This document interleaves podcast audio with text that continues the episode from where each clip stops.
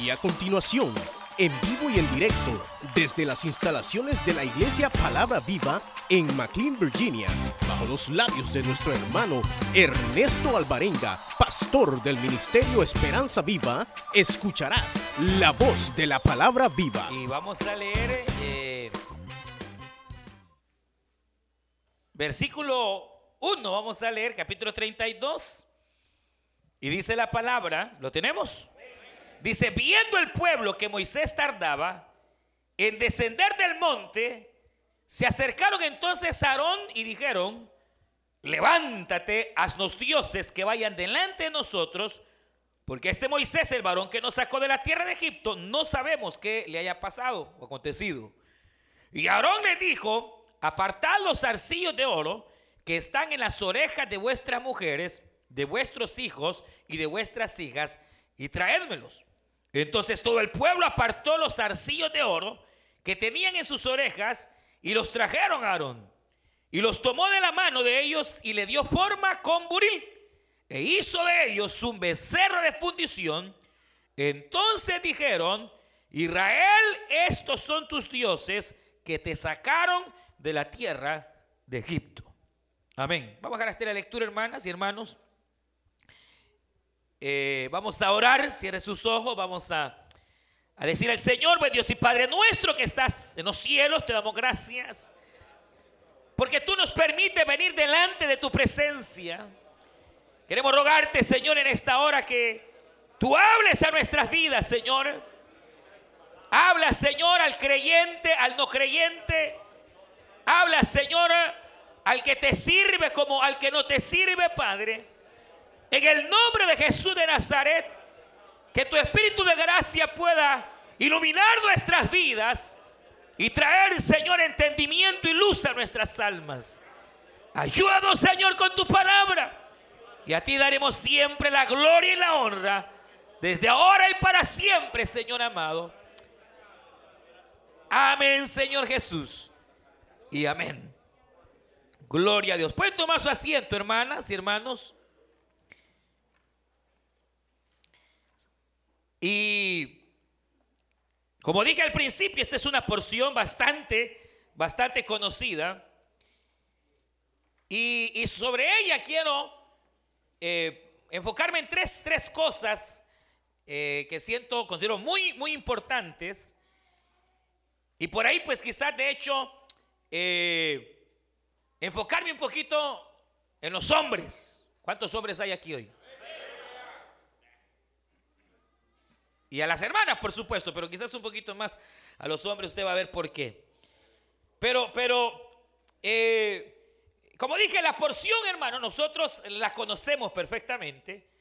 Eh, se da en el momento en el cual la nación de Israel ha salido ya de Egipto y, han llegado a lo que se conoce como eh, el monte de Sion para poder ahí, en alguna manera, eh, celebrar el servicio al Señor. Esa era en parte la idea. Pero usted recuerde que Dios llama a Moisés. Moisés sube al monte Sinaí, monte Sinaí, y durante 40 días Moisés se queda ahí arriba. A causa de que Moisés se ha quedado arriba, el pueblo comienza a decir, bueno, este Moisés ya no vino, no bajó. Eh, Aarón, quien había quedado a cargo, le dicen, haznos dioses que, que nos puedan guiar, dioses a los cuales podamos seguir, porque este Moisés a saber qué le pasó. Ahora, eh, lo que a mí me llama la atención es que la Biblia señala que viene Aarón y le dice a todos los hijos de Israel, traedme los arcillos, es decir, los aritos que hay en vuestras orejas. Y a saber dónde más tenían, pero imagínense para que haya salido un gran becerro. no, era, que andaba un aritito, hermano. Eh, a saber cuánto y qué, maña habían agarrado. Saber de qué manera eh, estaban ellos que tenían zarcillos por todas las orejas. Que dice que hasta los niños y a las niñas, como uno, uno le mete esas mañas, ¿verdad? A, los niños. Miren que eh, chula, la tiernita de, unos dos meses, hay que irle a, hacerle el agujero en la oreja. Qué crimen, hermano. Pero como son bayuncadas que a usted le enseñaron en el mundo, viene uno y se las quiere transmitir, hermano, a, los nuestros. Eh, eh, pero se imagina que eh, cuánto era, cuánto oro, que dice que vino Aarón, recibe los aritos, los aretes, todo lo que ellos tenían, los niños, hasta los niños andaban, hermano. Ahí dice los hijos, así que es un poco raro, le apuntaban al otro lado, porque eh, hay hombres que se andan, que con aritos, es un poco raro. Pero no, es maña nueva, es una maña vieja. Ahora, fíjese que eh, dice que traen todo el oro.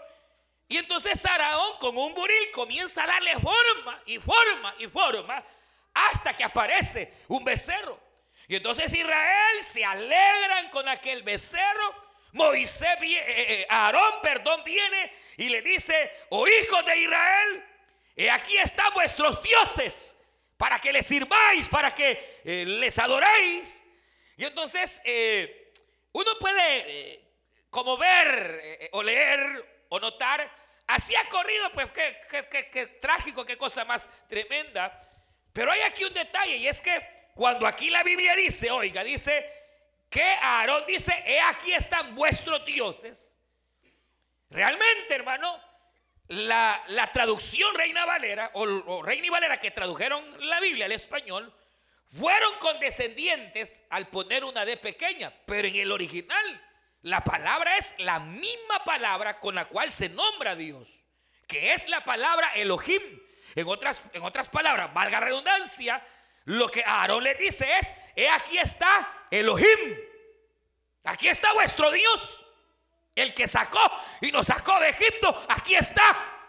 O sea, a Dios casi por muchas, eh, por muchas generaciones se le dio el nombre de Elohim, que es un nombre que significa más o menos como, como dioses.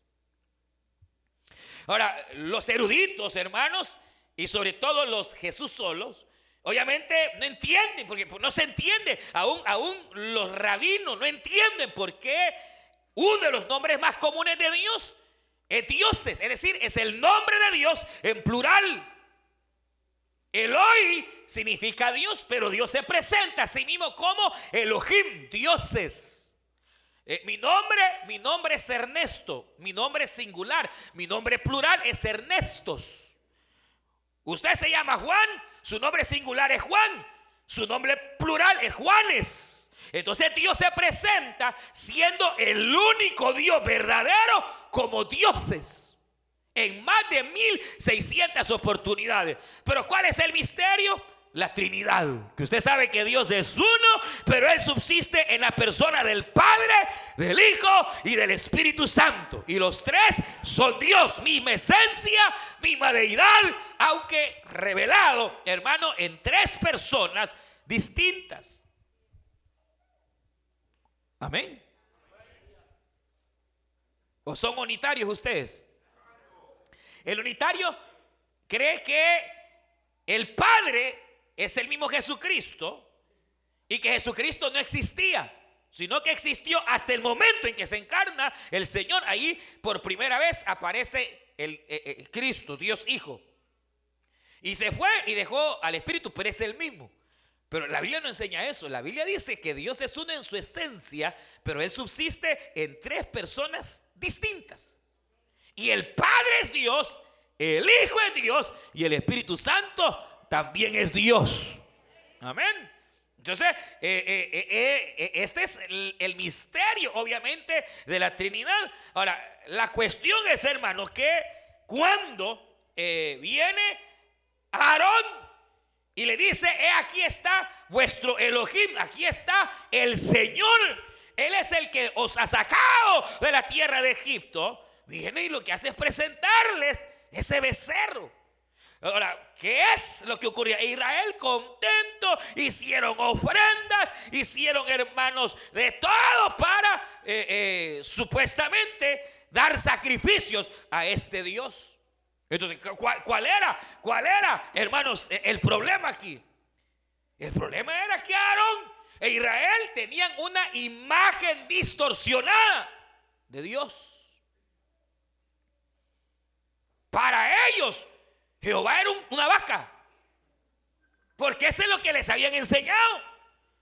Para ellos el Señor Jehová era un becerro. ¿Por qué? Porque durante 400 años allá en Egipto les habían enseñado que Dios era una vaca. Y entonces como a ellos les habían enseñado que Dios era una vaca, ahora vienen, van al desierto, al monte, y cuando ellos piden un Dios, el Dios que ellos pensaban, la imagen que ellos tenían de ese Dios, es el Dios a quien sale del corazón y es el Dios que se revela. En otras palabras, no conocían a Dios. Tenían una imagen distorsionada de dos cosas, pero vitales en la vida. Una de ellas era el, propósito, la razón por la cual el Señor les había salvado. Y segundo, hermano, la falta de un conocimiento claro del carácter de ese Dios. Ellos no sabían ni para qué habían sido sacados de Egipto, ni tampoco sabían quién era su Dios. Entonces estaban perdidos al grado que en el desierto vienen y comienzan a hacer fiesta y fiesta a la gana de ellos. Como dice que hicieron, bueno, aquí una palabra que se usa es una palabra que no, es tan, tan, tan fuerte. Dice, y se regocijaron. La nueva traducción viviente dice, no sé que se regocijaron, sino que da la idea de que se depravaron. Hicieron un solo relajo, hermano, y se depravaron. Empezaron a beber, a comer, hermanos, a hacer qué cosas, a saber, pero da la idea realmente de que lo que hicieron fue desenfrenarse, dice la nueva traducción viviente. O sea, y era para Dios, ellos lo estaban haciendo para Dios. Ahora, obviamente, hermano, eh, realmente, ¿por qué? Vaya, aquí hay varios, varios aspectos. Uno es que Dios, obviamente, se molestó, pero no los mata. Era para matarlos. Pero no, mata a uno que se depravaron totalmente y que, eh, pero, pero fueron muy poquitos. pero todo el pueblo, hermano, que se desenfrena, Dios les tiene misericordia. ¿Por qué les tiene misericordia? Porque en alguna manera lo que faltaba o lo que tenían era falta de conocimiento, falta de entendimiento, de, de, de razón de entender los propósitos, hermanos, del Señor. Pero usted sabe que más adelante pasan unos años eh, eh, y, casi que Israel vuelve, tal vez no en este sentido, pero hubo un momento en que Israel volvió a depravarse y entonces Dios tiene con dolor que empezar a dejar que estos israelitas incrédulos, que estos israelitas fueran pereciendo. Fíjese qué cosa. Ahora, ahora dos, detalles. Primero, mire. El primero de ellos que me llama la atención es el peligro. Véame acá. Véame aquí, por favor. Véame a mí. A, los ojos, véame. Véame aquí. Es peligroso, hermano. No tener una idea clara de quién es Dios. E, es peligrosísimo, hermano, no tener una imagen correcta de quién es Dios. Para esto Dios era un animal. Para esto Dios era un becerro, una vaca. Porque así les enseñaron los egipcios. Y, ahora ellos no entendían que, que, Dios no es una vaca, Dios es Dios, aleluya, eterno, creador. Dios necesita, hermanos, que le ayudemos. Él es Dios suficiente para poder cargar con nuestras dificultades. Él es Dios suficiente para poder obrar en, nuestras, en nuestra vida. Pero, pero, pero el problema es que a nosotros igual casi nos pasó que la mayoría nos dieron imágenes de un Dios extraño. Una imagen, hermano, como hemos venido hablando, de un Dios que, que, realmente no es la imagen correcta. Ahora, ¿por qué razón? Por culpa de los hombres. ¿Dónde están los hombres? Los varones. Se fueron. Mire, hermanos, Toda la idea de Dios. Toda, vea, lo que le voy a decir, por favor. Toda la idea de Dios es precisamente que el hombre pueda ser hombre, de verdad. Porque la imagen más clara, oiga bien, que el ser humano puede formarse en torno a la deidad, es la imagen que hay del hombre.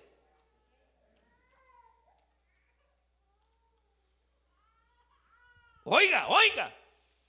¿Por qué cree que Dios, hermano, eh, lucha eh, eh, para establecer, hermano, sus valores? ¿Y por qué Satanás está distorsionando los valores? ¿Por qué la familia se devuelve disfuncional? ¿Por qué, hermano, tanto hogar sin hombre? ¿Por qué tanto hombre que abandona el hogar? ¿Por qué? Porque Satanás sabe que la mayoría de los seres humanos llegarán a formarse una idea de Dios de acuerdo, hermano, a la paternidad que hayan recibido.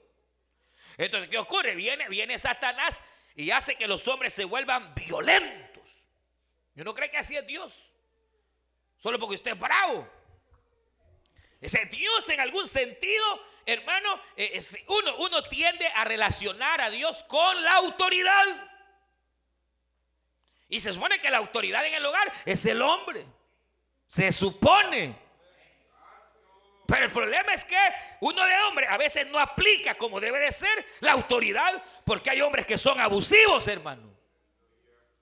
Y abusan de la mujer y la maltratan. Y se creen superiores a la mujer. Y ahí está la pobrecita, la mujercita, hermano, eh, aguantando. Hay hombres que hasta maltratan verbalmente a la mujer. Cada vez está más gorda, vos le dice. Y él no se ha fijado que vez está más feo también. Te veo, te veo cada vez, eh, ¿qué te pasa? Te estoy viendo más viejito y se la está acabando. Mira, hay hombres que son abusivos, hermano. Que creen que se casaron con una sirvienta y no con una mujer para, para, para cuidarla. Ve aquí.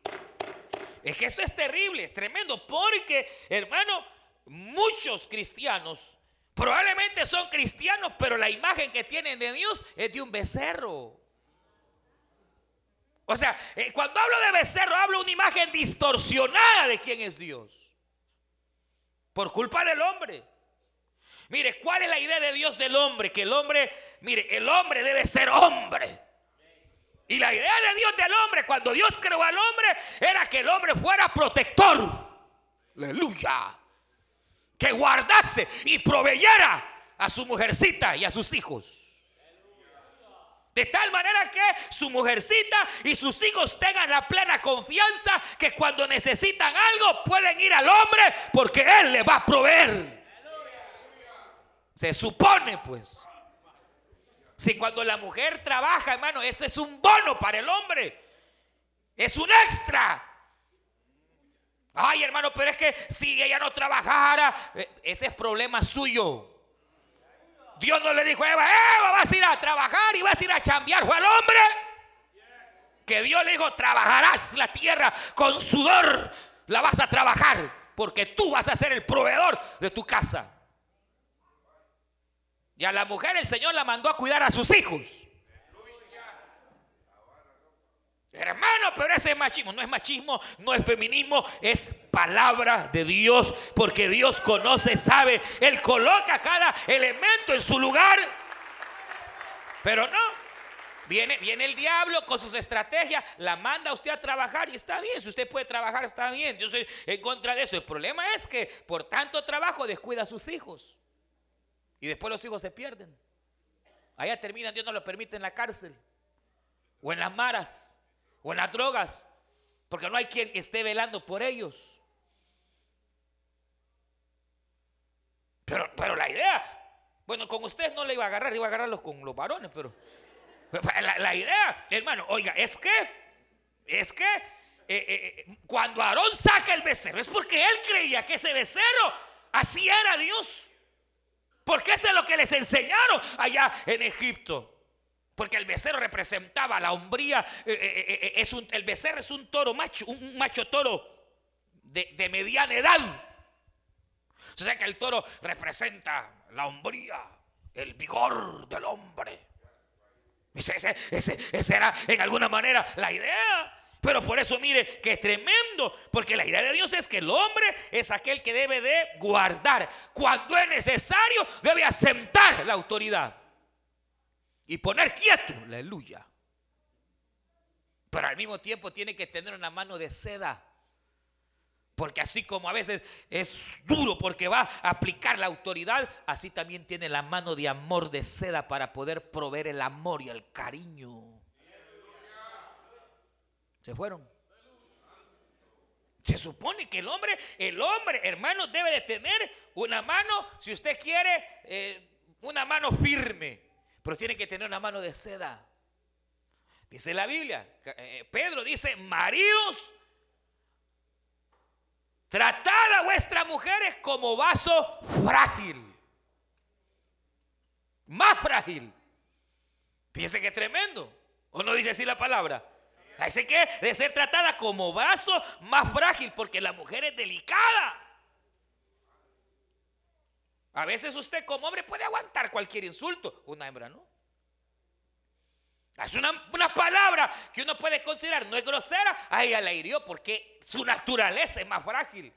Igual con los hijos, igual, pero, pero, pero, pero la cuestión es que la idea del hombre a nosotros nos presentan hoy distorsionada.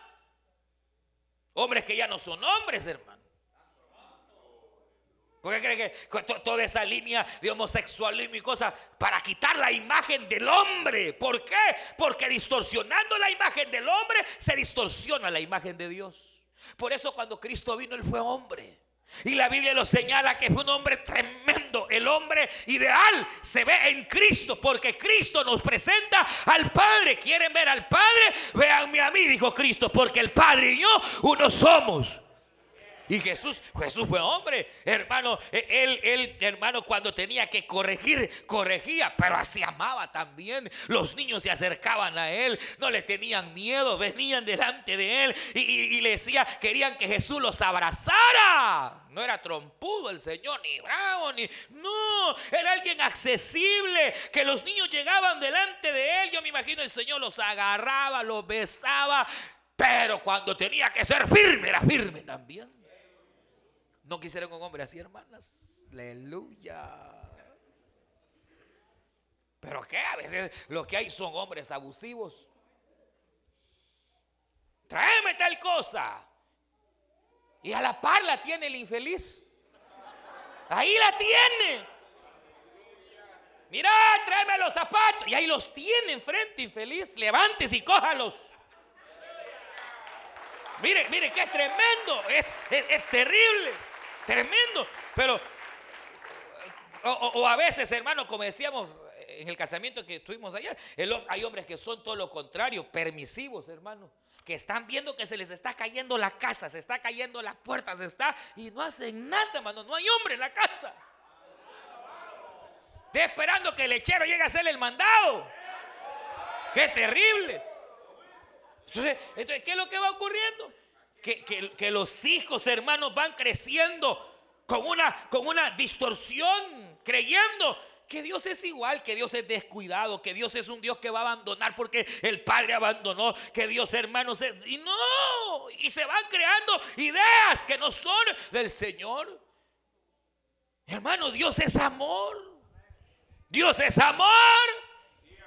Él es misericordia. Él es la vida. Pero ahí está eh, el, otro aspecto, hermano, que, que aparte, aparte, y dejando de lado a los hombres,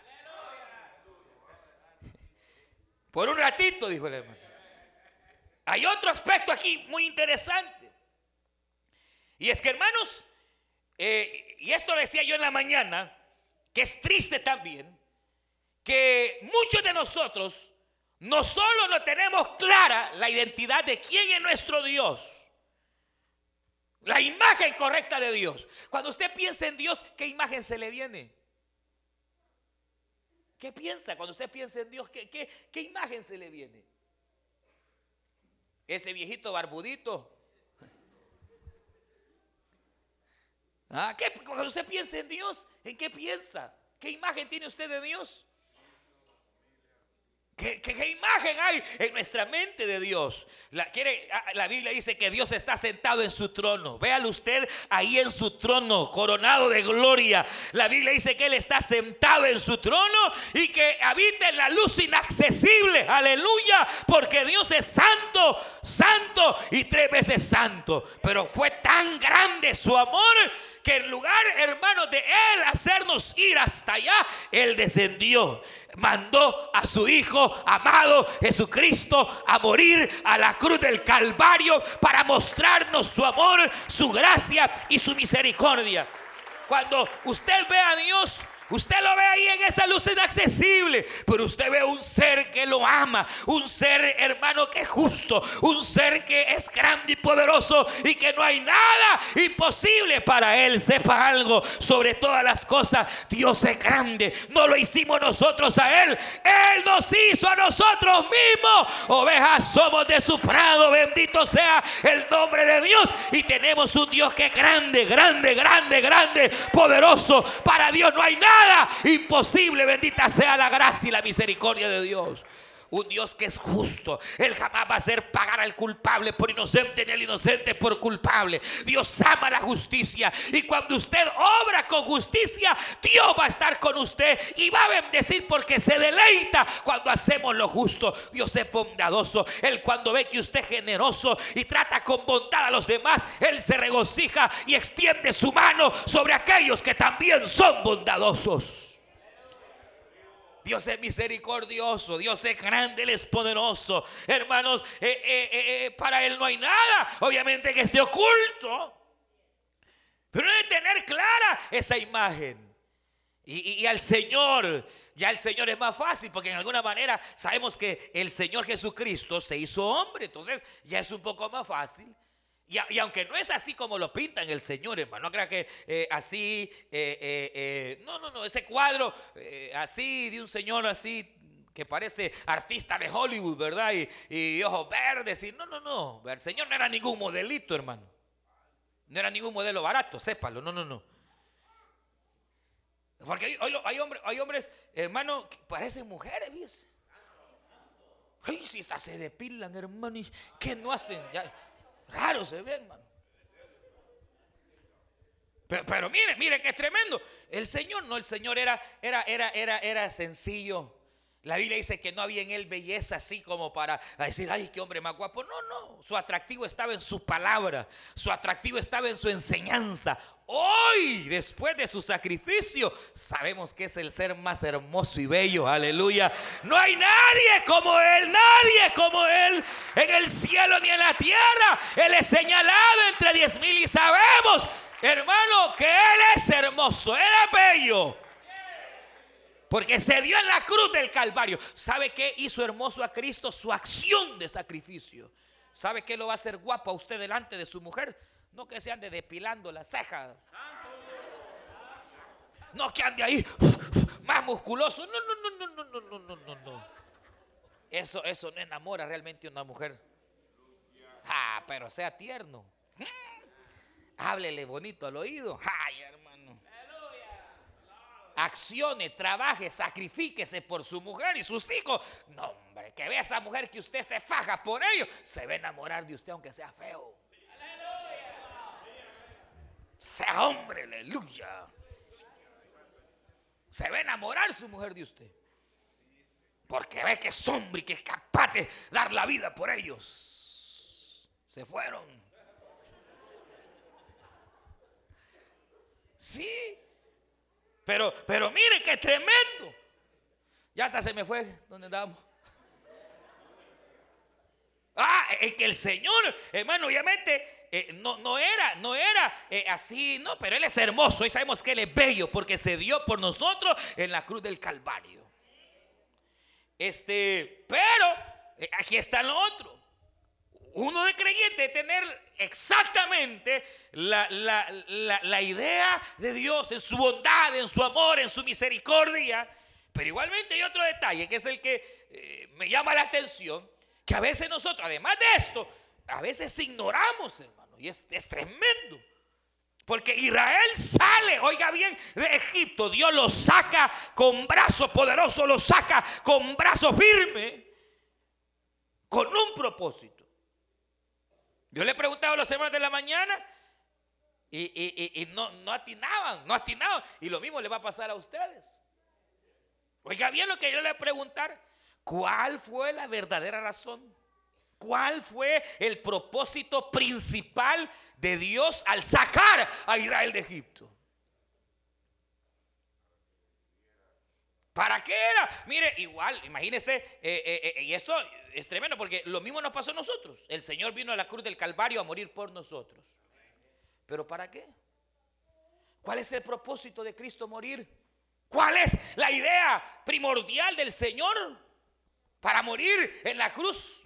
por nosotros. Para adorarle, ¿para, qué? Para, para salvarnos.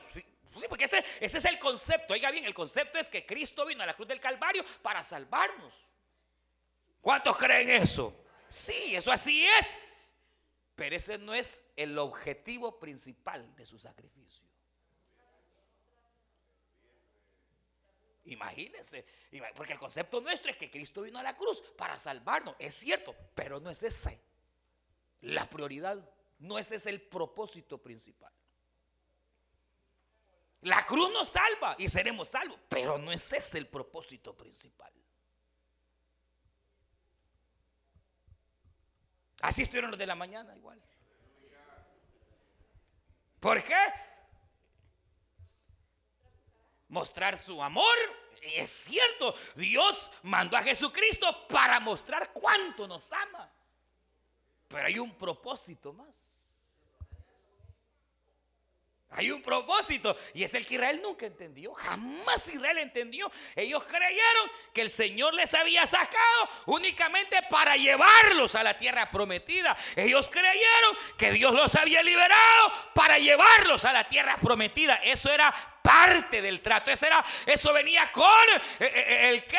El bono. Pero había algo más que Israel nunca entendió. Y a veces nos pasa igual. Creemos que Dios murió en la cruz para solo salvarnos, para traernos sanidad, para, hermanos, traernos libertad, para bendecir nuestras almas, porque Él siendo rico se hizo pobre para enriquecernos. Y es cierto que Cristo murió en la cruz para liberarnos. ¿Cuánto lo creen?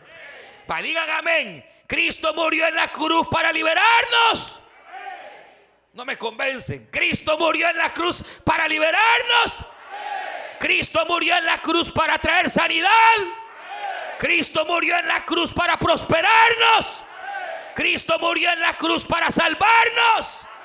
Cristo murió en la cruz del Calvario para limpiar nuestros pecados. Cristo murió en la cruz del Calvario para deshacer las obras del diablo. Pero hay algo más que es el propósito central del Evangelio y el por qué Cristo vino. Y es, hermanos, sexto, que Dios envió a su Hijo a morir a la cruz para que perdonando nuestros pecados, usted y yo tengamos comunión con Él. O sea, la salvación la tenemos y vamos para el cielo. Pero ese no es solo el objetivo de Dios. Que allá cuando llegue usted al cielo, ahí le voy a cantar. Vaya chulada. Allá cuando llegue al cielo, allá sí. No, se imagina el Señor enviar a Cristo, enviar, eh, eh, eh, todo era para reconciliar al hombre con Dios, porque a causa del pecado nacíamos siendo enemigos de Dios y Dios queriendo amarnos, Dios queriendo darnos su bendición, Dios queriendo establecer una relación con nosotros, no podía a causa del pecado.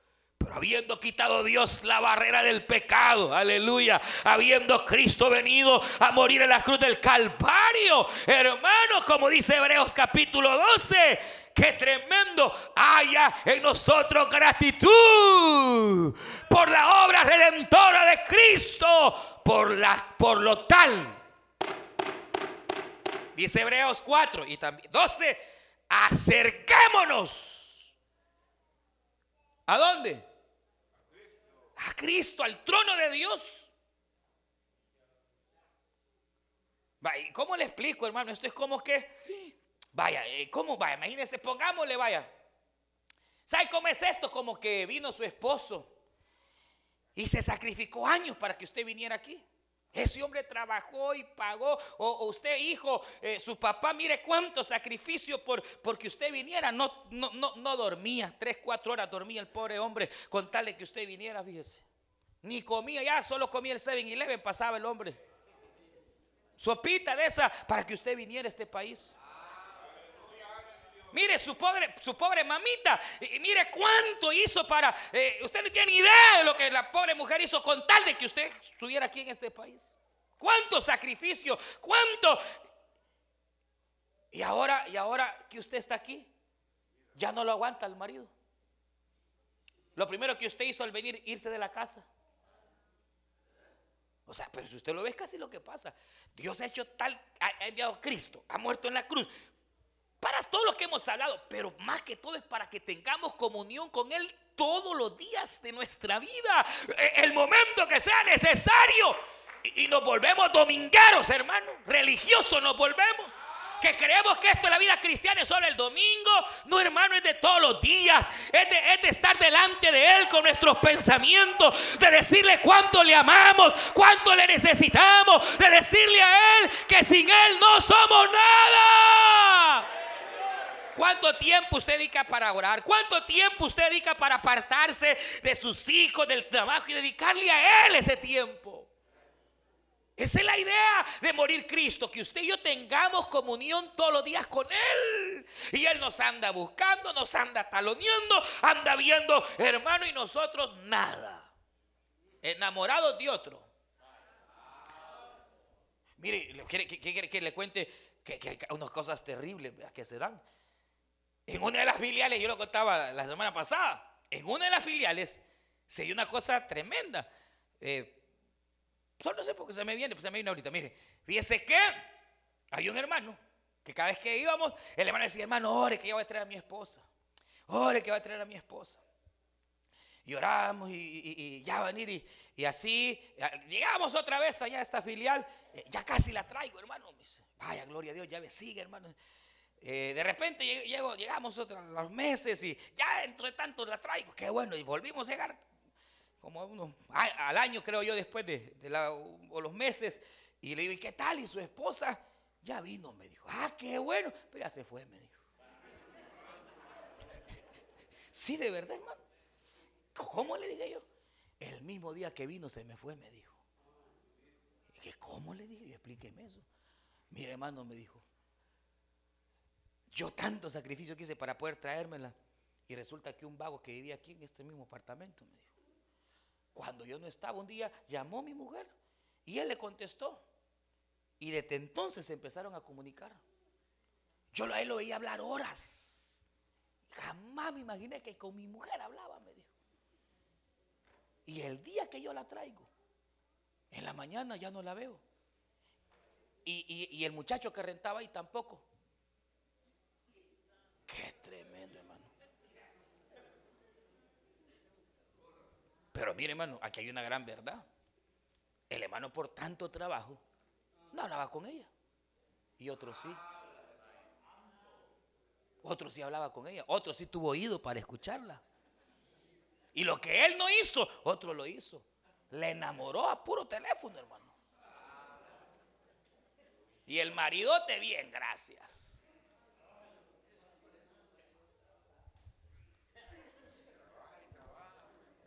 Y el marido, bien, gracias.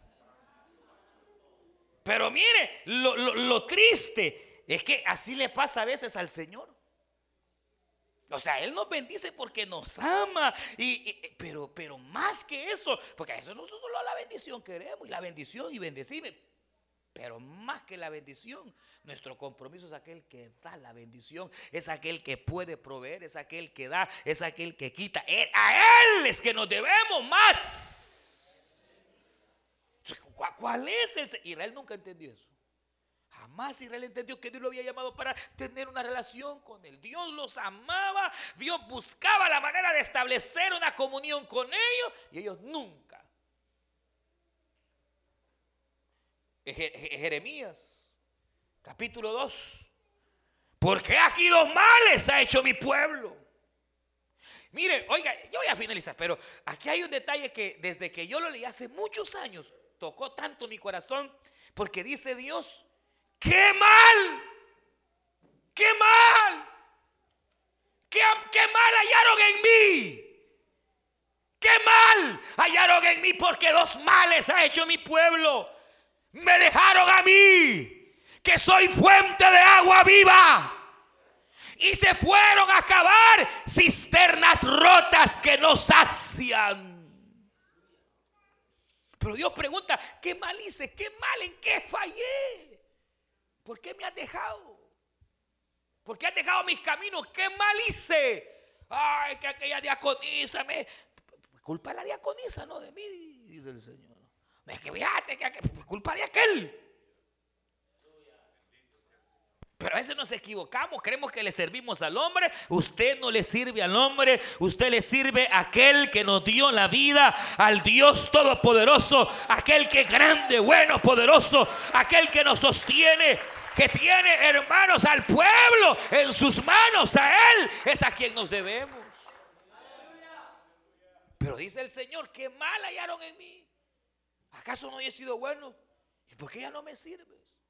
Que qué mal hallaste en mí para que ahora te estés entreteniendo en otras cosas. Para que otras cosas tengan más importancia que venir a buscar mi rostro. Qué mal. Qué mal.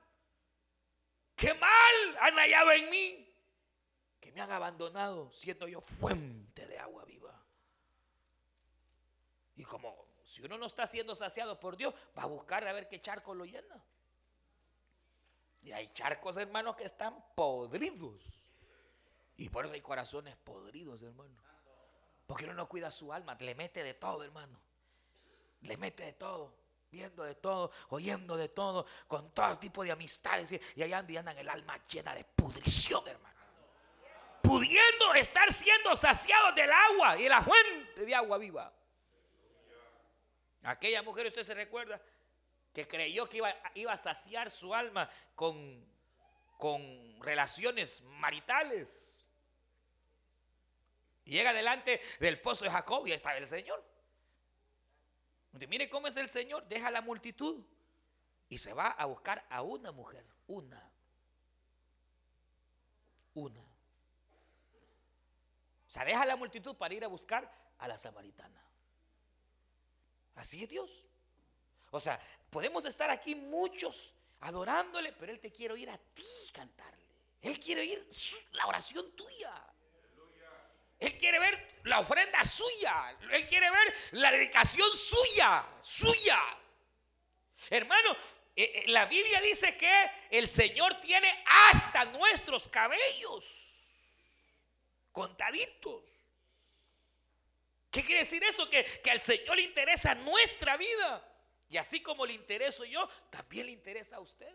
Y podemos venir, hermano, a adorarle en comunión, pero a Dios le interesa oír la oración suya. Él quizás ya oyó la mía, pero también quiero oír la suya. Y eso es algo extraño.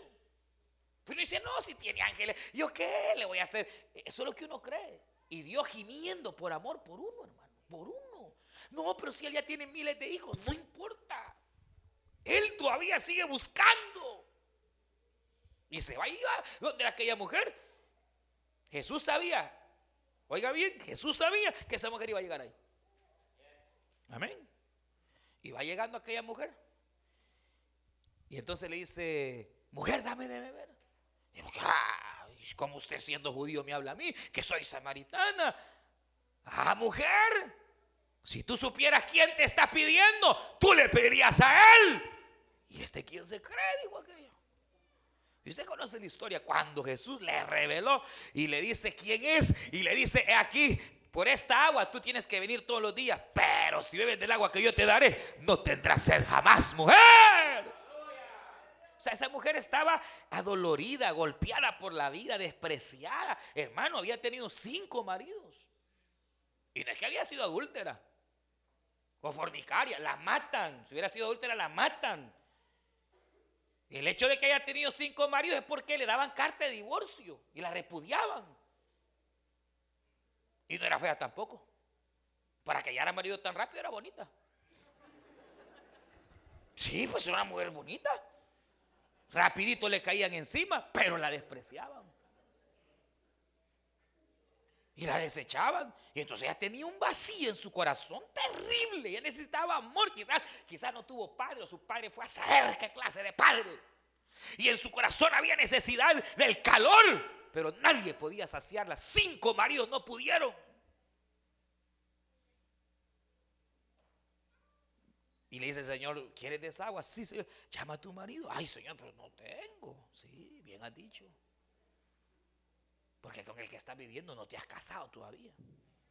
Tienes que ir a la corte a casarte, por cierto.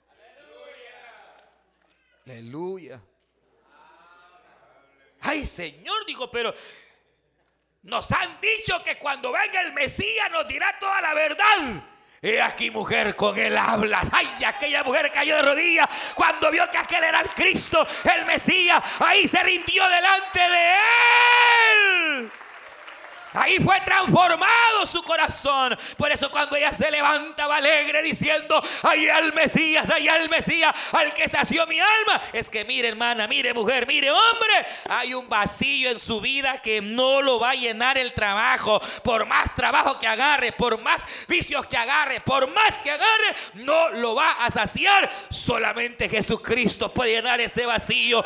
Ni la fama, ni la riqueza, nada. Hay hombres y mujeres que hasta tres trabajos tienen para ver si así se satisface y no hay satisfacción. Sin Dios no hay.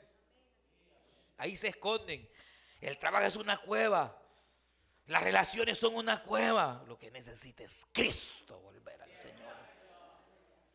Porque Dios envió a Jesucristo para quitar el pecado nuestro, que es la brecha que separa a Dios con el hombre. Y así nosotros poder entrar confiadamente al trono de Dios, hermano.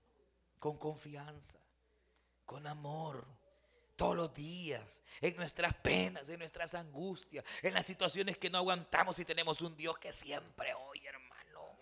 Un Dios que siempre está dispuesto 24/7, aleluya. Clama a mí, yo te responderé y te enseñaré cosas grandes y ocultas que tú no conoces.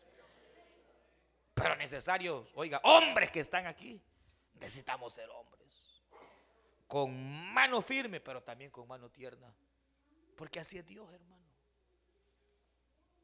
El buen pastor, dice David, Salmo 23, la vara y el callado me infundirán aliento, dijo David. La vara, sí, porque a veces hay que dar vara. A veces Dios tiene que disciplinar o enviar vara. Pero también está el callado. El callado es el garrote, hermano. La vara es la varita, ¿no? Una varita. Entonces el pastor tiene una varita y, un garrote, pero jamás el buen pastor va a usar el garrote para darle a la oveja, la mata, la quiebra. Él usa la varita, duele, sí, pero la varita nos corrige. Porque Dios al que ama, lo disciplina. ¿Y el garrote para qué es? Para protegernos y cuidarnos. Cuando viene el diablo y el león, sale el buen pastor con el garrote, pero no para nosotros, sino para el diablo y que el Señor lo reprenda. Uno se siente seguro porque tiene un pastor que tiene un gran garrote, hermano, aleluya. Que viene la falsedad y le echa afuera, y viene el enemigo y lo echa afuera, aleluya. Y la vara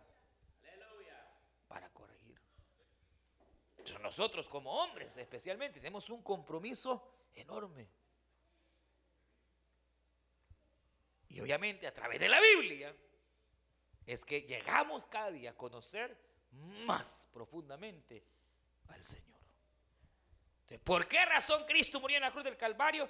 Para que podamos platicar todos los días con Él, fíjese. Porque hay unos que han agarrado maña, solo aquí vienen a cantar a Dios. Religiosos.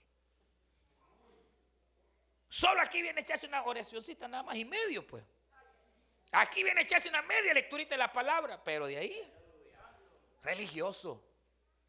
Dios lo quiere oír a usted todos los días, por la mañana, en la tarde, en la noche, hermano. Eso fue lo que tuvo David. Eso fue lo que tuvo Moisés. que se ganaron el corazón de Dios porque la mayoría de hermanos, vagos hermanos, facebookaros, barceloneros.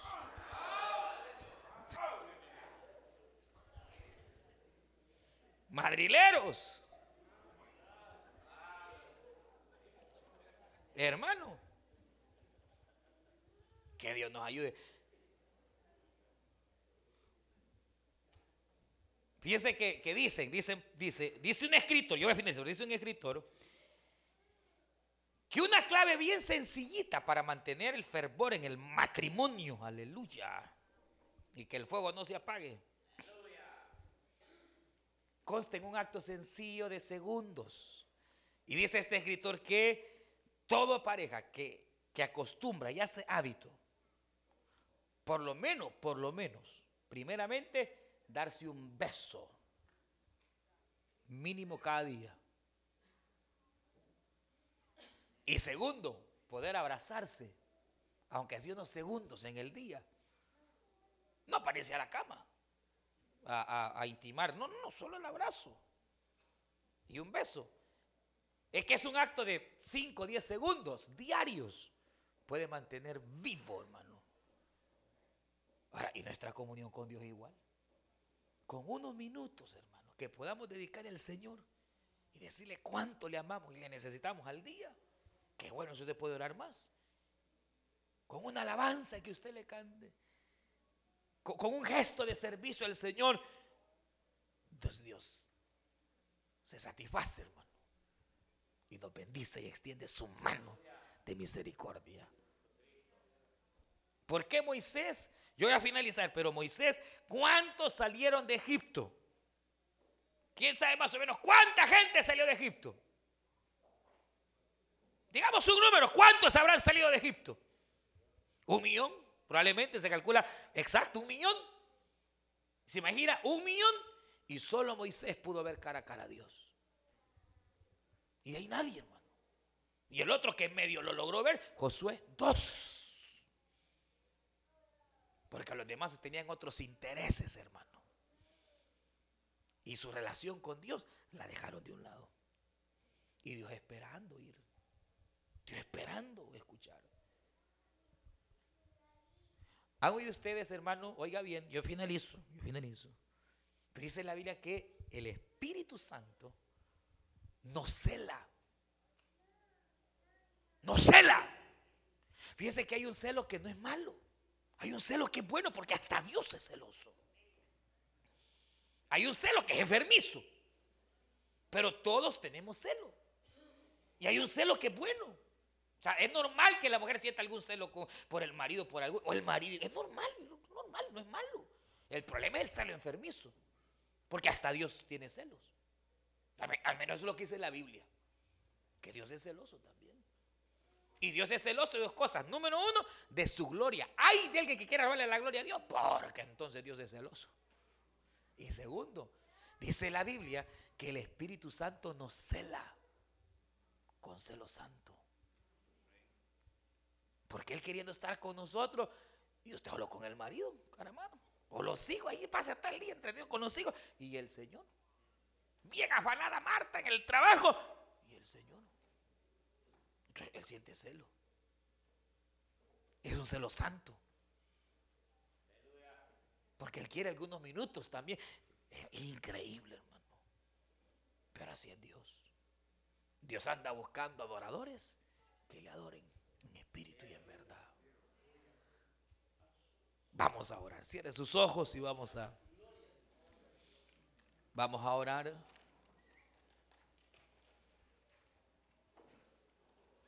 Padre nuestro que estás en los cielos, te damos gracias. Porque tú nos permites venir delante de tu presencia, Señor. Usted escuchó el mensaje restaurador de Jesucristo desde las instalaciones de la iglesia Palabra Viva en McLean, Virginia.